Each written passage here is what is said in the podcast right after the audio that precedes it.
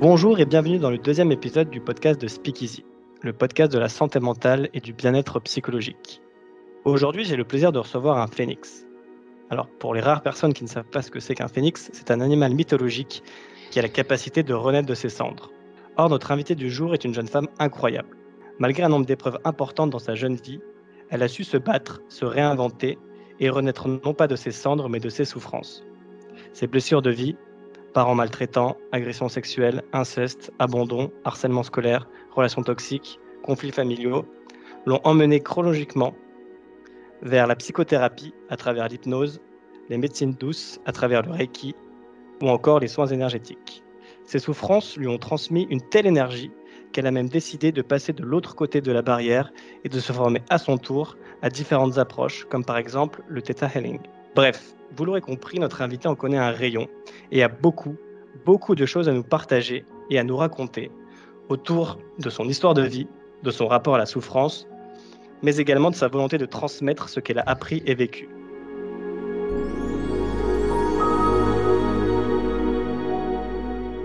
Bonjour Lisa. Salut Clément, merci de me recevoir. Bah écoute, je t'en prie, c'est un honneur de te recevoir euh, dans ce podcast euh, pour parler bah, de santé mentale et de psychologie. Alors comment ça va aujourd'hui Lisa? Écoute, ça va, je suis super contente euh, de pouvoir échanger avec toi et, de, pouvoir discuter sur toutes ces questions qui me passionnent énormément.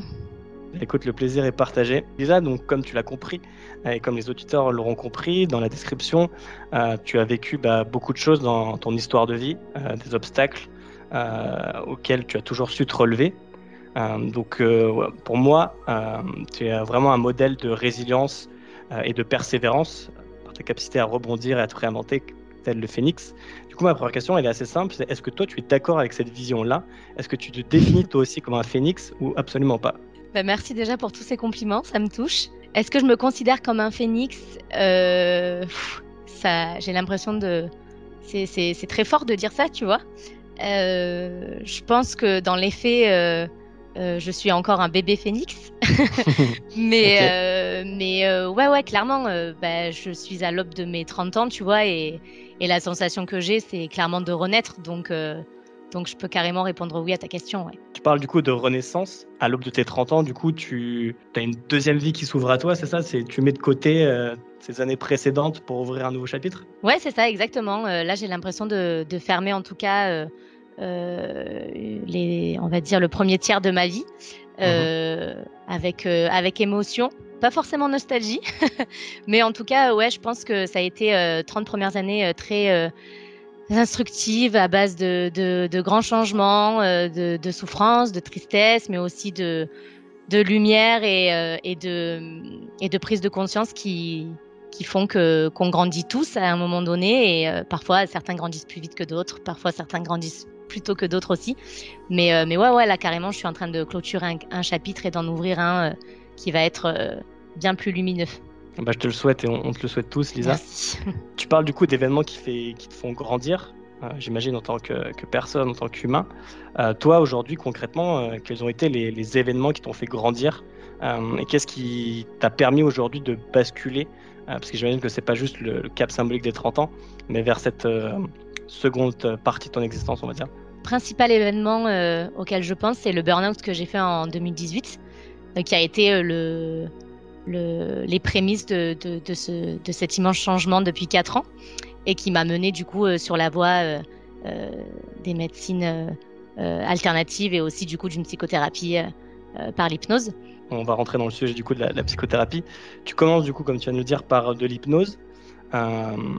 pourquoi? Pourquoi avoir choisi l'hypnose et pourquoi ne pas être tourné vers une médecine plus conventionnelle, vers un psychiatre, vers une prise de médicaments? À la base, euh, l'idée de prendre des médicaments, ça m'était pas du tout venu, tu vois. Euh, c'est pas quelque chose euh, auquel j'avais pensé. Je sais que ça aide dans certains cas et, et, et que pour des personnes c'est utile. Moi, dans mon cas, je savais très vite, très tôt que je voulais pas passer par un, un psychologue classique parce que j'en avais vu déjà pas mal quand j'étais jeune. Euh, qui avait essayé de me faire parler, mais euh, ça avait plutôt euh, tendance à faire l'effet inverse.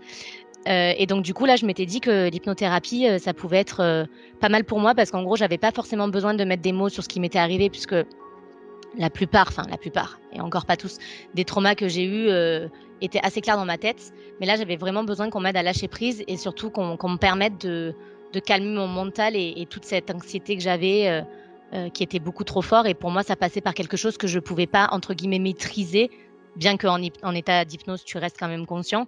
Mais j'avais besoin d'apaisement et en gros, je sentais qu'il fallait aller chercher plus loin que, que tout ce qui était déjà devant mon nez, si tu veux. Et du coup, c'est grâce à l'hypnose que tu as réussi à, lâcher prise, comme tu viens de le dire justement, et, et à passer outre ça ou... Ouais, carrément. Euh, ça a été euh, ouais, le premier point de départ. Je me souviens euh, d'une phrase que m'avait dit l'hypnothérapeute lors de ma deuxième séance, parce que la première session, c'est un peu une découverte du thérapeute et une découverte du patient, où du coup tu, racontes ton enfance et les événements qui, te mènent à, à prendre un rendez-vous. Et lors de cette deuxième séance-là, l'hypnothérapie thérapeute pardon, me dit euh, écoutez, Lisa, euh, euh, vous avez passé votre vie à lutter pour exister. Et, ah et en fait, ouais, ouais, ouais, c'était un, c'était un, un, uppercut clairement dans ma tronche. et, et, en fait, à partir de, cette phrase-là, je me souviens qu'il y a quelque chose qui a lâché en moi, vraiment, hein, physiquement, je l'ai senti. Et ça a été la, la descente aux enfers à ce moment-là, ouais. Et du coup, donc euh, l'hypnose, c'est la, porte d'entrée euh, vers ce monde des psychothérapies, des médecines alternatives. Euh, si je dis pas de bêtises, tu vas rapidement ou progressivement coupler l'hypnose avec du Reiki. Est-ce que tu peux expliquer du coup un peu comment ça s'est passé, ce que c'est que le Reiki pour ceux qui connaissent pas, et ce que ça t'a apporté en plus de l'hypnose? En fait, au bout de 6 à 8 mois d'hypnose, je me suis rendu compte que je me sentais mieux. Disons que, en tout cas, j'avais beaucoup moins d'anxiété, beaucoup moins de stress. Euh, j'avais pu euh, euh, lâcher pas mal prise, mais j'avais un sentiment assez fort dans le corps que je ressentais, que j'arrivais pas à définir, mais qui était un sentiment équivalent au fait de, de ressentir la mort à l'intérieur de soi. Donc quand je dis la mort, c'est, ça paraît peut-être hyper violent, mais c'est vraiment cette sensation de vide, tu vois, où tu sais plus si tu as faim, tu sais plus si tu as envie de rigoler, tu sais pas si tu as envie de manger ce bout de chocolat, tu sais pas si tu as envie de regarder cette série, tu sais pas si tu as envie de voir tes amis, enfin tout est tout est vide quoi. Ouais, c'est ça exactement et ton corps est vide, enfin voilà. Je ressentais euh, plus d'émotions, ni de tristesse, ni de peine, ni de douleur, ni de joie, ni d'excitation, enfin et, euh, un jour en fait, je tombe euh, sur la carte d'une d'une dame qui s'appelle Aurel et qui qui fait du Reiki animal. Et du coup, je me dis, mais c'est quoi ce truc Reiki animal? Je connaissais pas. Et je vois que c'est aussi que ça existe aussi pour les humains. Et je me renseigne et je vois que c'est une méthode énergétique qui travaille sur les méridiens, sur les différents centres qu'on a. Ça vient du Japon. Et en fait, à cette époque, si tu veux, je souffrais de pas mal de maladies chroniques que j'arrivais pas forcément à trouver la cause. Et voilà, et je me suis dit qu'une approche du corps pouvait euh, éventuellement m'aider sur ces sujets-là. Donc euh, j'ai pris rendez-vous euh, en décembre 2018 pour cette première séance qui m'a amené à découvrir de nouveaux horizons. Donc c'est vraiment, si je résume ce que tu viens de dire, le travail à la fois sur l'esprit et sur le corps, parce que le Reiki, c'est aussi permettre de, mieux faire circuler les, énergies à travers des points ciblés dans une partie du corps. Donc c'est cette complémentarité du corps et de l'esprit qui t'a vraiment permis de faire de gros progrès et de, euh, on va dire, euh, commencer, euh, si ce n'est de manière définitive, à tourner la page du burn-out Tourner la page du burn-out, je sais pas, parce qu'à ce, ce moment-là, quand je commence le Reiki, on va dire que c'est, ça fait presque un an, mhm. et je commence à poser les mots de burn-out sur tous les derniers mois que je viens de passer. Mais en tout cas, en tout cas, on va dire que ça a été un accélérateur. À partir du moment où j'ai concilié la thérapie, euh, on va dire, euh, de l'esprit et après celle du corps, puis ensuite celle de l'âme, euh, clairement, tout s'est accéléré pour moi. Enfin, j'ai des traumas qui sont remontés, notamment le trauma de l'inceste, qui est remonté beaucoup plus vite, alors que ça faisait quand même un an que mon hypnothérapeute me, sollicitait sur le fait de potentiellement travailler dessus, mais bon, à l'époque, j'étais pas prête. Mon corps, lui, criait qu'il était prêt, mais forcément t'as pas forcément envie d'entendre ce genre de choses. Et, euh, et, là, en fait, quand tu fais travailler le corps, bah, tu peux plus te mentir à toi-même, en fait, parce que le corps, il, ne ment pas. La mm. tête peut te faire croire euh, ce que tu veux, tu vois. C'est comme, euh, comme dans une compétition de sport, quand les grands sportifs de haut niveau disent j'ai gagné la compète au mental, bah, c'est que tu es capable en fait de, de, faire taire ton corps et, l'esprit est parfois plus fort que le corps. Et là, en l'occurrence, j'ai redonné sa place à mon corps. Et, et, donc, du coup, je suis rentrée dans une nouvelle étape de, de ma guérison, ouais. C'est vraiment très intéressant. Et je reprends tes termes où tu parles du coup d'esprit, de corps et de, mettre un peu en silence le corps. Euh, ça amène du coup à ma, prochaine question, qui est du coup la place de la souffrance, euh, parce que là on a l'impression que bah, justement tu souffrais, mais que tu compensais cette souffrance physique, corporelle, euh, que ton corps t'alertait sur quelque chose qui n'allait pas et que toi inconsciemment tu mettais des œillères là-dessus. du coup, est-ce que pour toi la souffrance justement c'est un peu un passage obligatoire pour passer à l'action pour se dire là en fait il y a quelque chose qui va pas, il faut que je change, il faut que je prenne soin de moi, il faut que je fasse quelque chose? J'aurais envie de te dire que dans la société actuelle, oui. Euh, j'espère que au fil des années et des prochaines décennies, ça va changer et qu'on va apprendre aux, enfants, aux jeunes adolescents et aux jeunes adultes et aux adultes aussi de prendre soin d'eux avant d'être dans la souffrance et avant de vraiment être dans une situation de non-retour.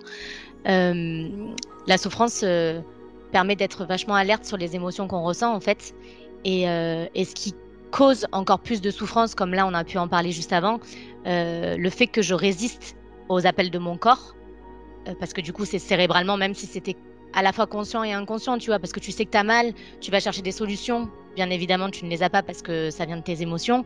Euh, en fait c'est cette résistance à la souffrance qui crée encore plus de souffrance, si tu veux.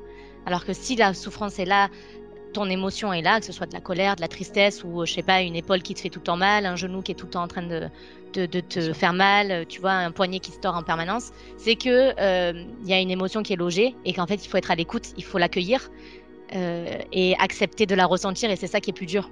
Et en fait, on, a l'impression que le de ressentir cette émotion-là ou, cette souffrance euh, va être plus douloureux que de bloquer le ressenti, sauf qu'en fait c'est totalement faux et ça crée justement l'inverse. Et c'est ce qui crée des déséquilibres dans le corps et du coup des maladies chroniques et des, et des, et des burn-out.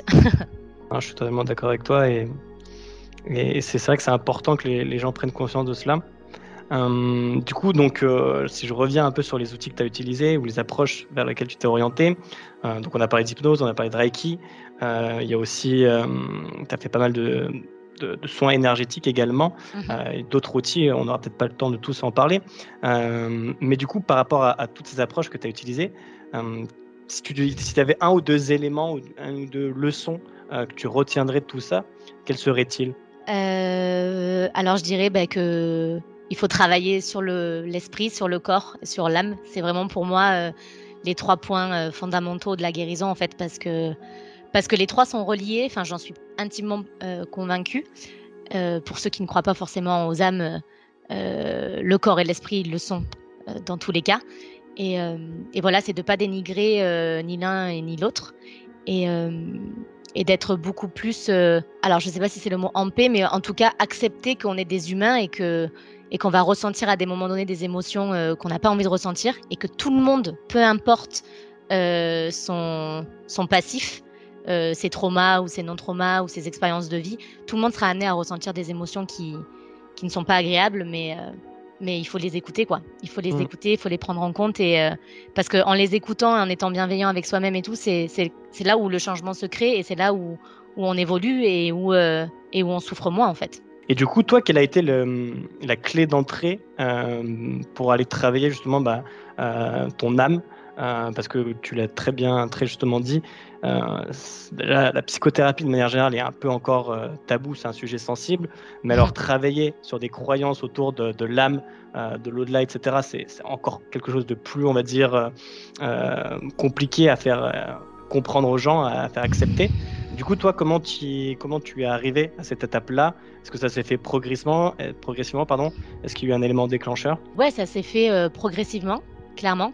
Après, moi, j'ai toujours été euh, fan de signes. Enfin, j'ai toujours un peu pris des décisions en fonction des signes que je recevais dans la vie. J'ai toujours cru euh, et de mémoire euh, que euh, on pouvait ressentir des présences autour de nous, qu'il y avait une énergie qui était beaucoup plus grande que celle que l'humain pouvait valider. Tu vois, en l'occurrence.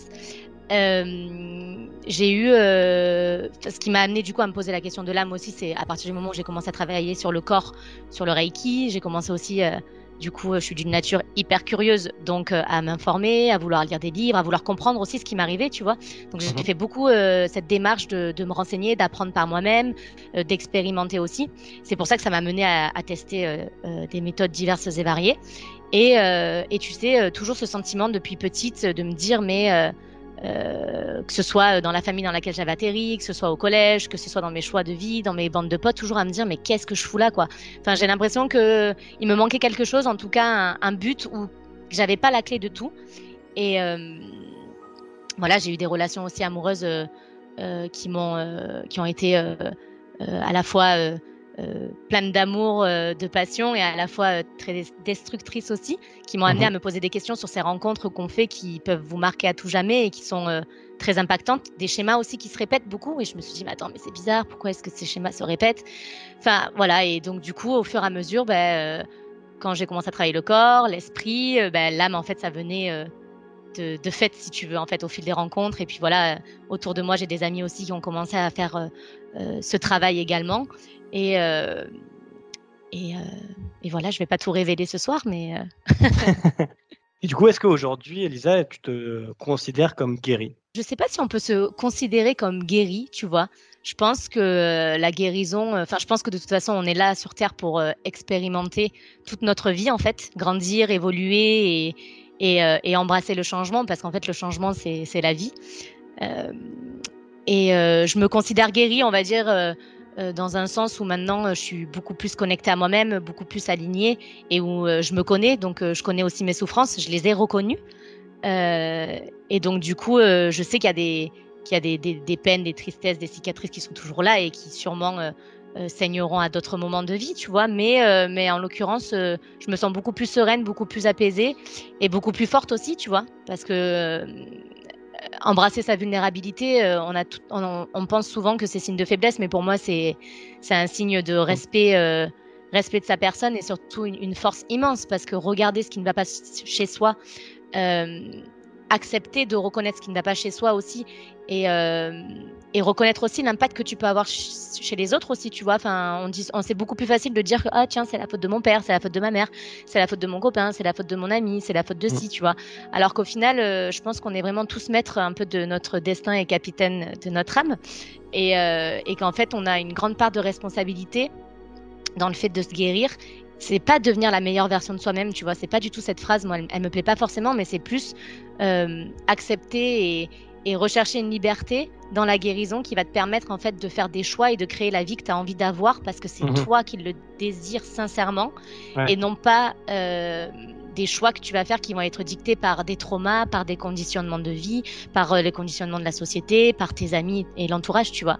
Et euh, c'est un vrai choix de liberté, c'est un choix qui a, forcément des conséquences, tu vois. Et, mais mais c'est ce que je disais tout à l'heure, pour moi la vie c'est le changement et, le changement c'est la vie donc donc voilà, c'est pas facile pour l'humain, mais, euh, en vrai, c'est toujours beau ce qu'il y a derrière. Et du coup, est-ce que c'est cette liberté, euh, ce désir de changement qui te pousse aujourd'hui à te former toi-même euh, sur des outils thérapeutiques et à vouloir accompagner d'autres personnes que toi-même? Ouais, carrément.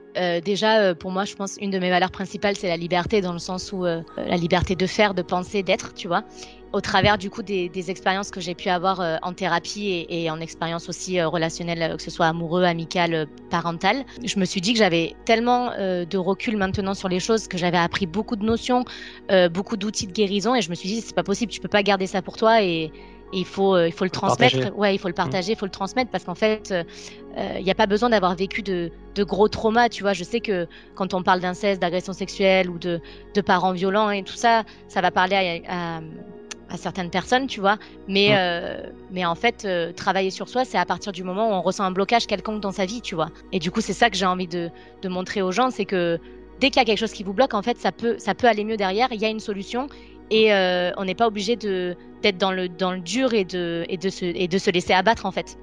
Mm. Et du coup, j'ai envie de permettre aux gens de, de rencontrer, enfin déjà de, de pouvoir euh, les amener à eux se rencontrer et, euh, et, avoir les clés et les outils pour, euh, pour créer la vie qu'ils ont envie d'avoir et, et, retrouver cette indépendance et cette liberté de, de, de choix qui est mmh. pour moi hyper importante. Et je pense que si le collectif se soigne, en fait, le monde se soigne. Quoi. Et ça, j'en suis intimement convaincue que plus il y a des gens qui vont se connecter, plus, oh, excusez-moi, plus de gens vont se connecter à eux-mêmes, euh, en fait, euh, plus il va y avoir de gens euh, alignés, plus de sentiments de, tolérance, de bienveillance, et, il y aura beaucoup moins de souffrance dans le monde et beaucoup, beaucoup moins d'horreur et de violence comme on peut le voir à l'heure actuelle. Mmh. Ça a créé une espèce d'émulsion positive qui va rejaillir sur l'ensemble des gens. Tout à fait. En tout cas, moi, c'est ce que je crois. Ouais, non, c'est une belle vision. Du coup, si je résume un peu ce que tu viens de dire, il y a une notion qui me plaît bien, c'est un peu le, fait euh, d'être curieux de soi-même, d'apprendre à vouloir se comprendre et se connaître. Euh, du coup, toi, ça sera ton, est-ce que ce sera ton leitmotiv dans ta pratique euh, future lorsque tu vas prendre en charge des personnes en tant que coach ou thérapeute? Ben ouais, déjà moi c'est mon leitmotiv de base dans ma vie, tu vois, de tous les jours. Et euh, après, euh, encore une fois, on n'est pas tous pareils, on est tous différents. Tu vois, moi, je, vais vraiment creuser au maximum et, euh, j'ai des outils de dingue pour ça. Et je pense que je m'arrêterai jamais parce que j'adore vraiment comprendre d'où je viens, le pourquoi du comment, tu vois. Mais, mais ouais, j'aimerais bien pouvoir planter des petites graines du coup chez les autres et les amener justement à, à cette réflexion-là, à cette curiosité, parce qu'en fait, le plus beau cadeau qu'on peut se faire, c'est vraiment de se rencontrer, de se voir tel que l'on est, tu vois. Ça fait peut-être un peu bateau de dire ça, mais euh, on, est, tu vois, tellement conditionné au quotidien, mais même moi encore, hein, sur certains sujets, tu vois, je le vois, euh, que du coup, euh, même cette deuxième rencontre que j'ai eue avec moi-même, elle m'a, elle m'a bouleversée parce que, parce que c'était enfin comme si j'arrivais vraiment, vraiment à me voir telle que je suis. Mmh. Et ce qui m'a beaucoup fait sourire, tu vois, c'est de me dire, mais en fait, c'est marrant parce que j'ai l'impression de me revoir quand j'étais enfant. Parce que tu vois, quand tu es enfant, t'es pas encore sous le prisme de, de, la société, t'es pas encore totalement sous le prisme de tes parents, ça vient beaucoup plus tard. Et donc du coup, ton essence, elle est, elle est pure. Donc mm. tu es déjà qui tu es, tu es, tu es là en fait. L'enfant, il sait être là à l'instant présent et il est juste lui, sans artifice, parce qu'il n'a pas conscience de tout ça encore. Mm. Et, euh, et, voilà, et je me dis qu'en fait, euh, euh, chacun a un peu son... Je pense qu'on vient tous avec un, un but dans, dans, la vie et, et, sur la planète. Et que si tout le monde se relie à ce but, à son propre but et à ce pourquoi il est là, en fait, ben, on a encore des gens plus alignés et donc du coup un monde qui va mieux quoi. On en revient toujours euh, à la même boucle positive. On n'a pas besoin plutôt de, de, vivre des choses difficiles et très douloureuses, Exactement, euh, comme ça peut être ton cas, pour aller prendre soin de soi et pour aller se poser les bonnes questions et pour aller euh, à l'encontre, enfin à la rencontre plutôt de, soi-même. Ça, je pense que c'est important de, de, le préciser parce que parce qu'on a peut-être tendance à l'oublier et en plus, bah, c'est vrai que toi, tu tu as vécu des choses qui sont parfois un peu hors du commun, dans le sens qui n'arrivent pas quotidiennement, euh, mais c'est pas le cas de tout le monde et il n'y a pas besoin d'en arriver à ce niveau de souffrance-là pour aller prendre soin de soi. Au contraire. Et moi, tu vois, j'espère vraiment qu'on va pouvoir commencer à apprendre ça aux enfants à l'école. Et c'est ce que je disais tout à l'heure, c'est que à partir du moment où il y a un blocage dans, ta vie, en fait, peu importe que ce soit amoureux, amical, dans le sport, euh, au travail, enfin, en fait, euh, euh, tu es en droit de, de, de, dire ok ben là ça va pas en fait là je souffre. Peu importe ce que c'est en fait. Et euh, et alors je sais que c'est difficile de pas forcément se comparer aux autres tu vois. Même moi dans, dans mes blessures et dans et dans certains traumas tu vois j'ai mis du temps à accepter certains traumas en me disant non mais ça va finalement c'est pas si grave il y en a d'autres c'est pire. Mais en fait si on si, si, on pense comme ça, en fait, jamais personne se soigne et donc du coup, jamais personne va mieux. Et en fait, on a une responsabilité, c'est ce que je disais, à, à on n'est pas, tu vois, ce qui nous est arrivé ou pas, on n'en est pas responsable. Enfin, on n'en est pas coupable, mais on est responsable de, de créer le changement positif et, euh, et de et d'avancer, tu vois. Et évidemment que t'as pas besoin d'avoir vécu un inceste ou, euh, ou un climat familial violent pour, euh, pour prendre soin de toi. Au contraire, en fait, on, on mm. est on est on est vivant, on est là et en fait c'est un, un droit qu'on a euh, fondamentale, tu vois. C'est une notion sur laquelle, avec Speakeasy, on, revient souvent et on insiste, on martèle souvent le fait que la souffrance, n'importe quel type de souffrance, est importante euh, et qu'il ne faut pas hiérarchiser, hiérarchiser pardon, comparer les souffrances des uns et des autres. Parce que, comme tu l'as très bien expliqué, sinon personne prend soin de soi, personne va consulter, parce qu'on a toujours quelqu'un qui a vécu quelque chose euh, qui pourrait être plus horrible que notre situation. Puis c'est hyper subjectif aussi, tu vois. En fait, on, est tous mhm. différents face au même trauma, si tu veux. Tu vois, enfin. Euh, on va pas tous réagir de la même façon et, euh, et chaque, chaque douleur, chaque, chaque tristesse, chaque larme, elle est légitime, peu importe d'où elle vient. En fait, à partir du moment où elle est là, elle est là. Donc, mhm. il faut, il faut l'accueillir et, et, et, être à l'écoute. Du coup, Lisa, qu'est-ce qu'on peut te souhaiter pour, pour ton avenir Qu'est-ce que voilà, de quoi l'avenir sera fait Qu'est-ce que tu as envie Quels sont tes, futurs projets? Ah ben, On peut me, souhaiter, je pense, euh, beaucoup de, douceur et de plaisir. Tu vois, c'est euh, ces deux mots que j'ai eu, euh, que j'ai encore un peu de mal à, accueillir dans ma vie. Ouais. Je suis quelqu'un d'assez cérébral, toujours à réfléchir, à penser, à remettre en question un peu toujours derrière ses bouquins euh, et, la douceur et le plaisir, c'est ça fait du bien en fait. Ça permet de grandir et, dans toute guérison, on en a vraiment besoin. On a parlé de la souffrance tout à l'heure, mais encore une fois, euh, on peut aussi guérir sans souffrir, tu vois, c'est possible. Enfin, mm, c'est possible.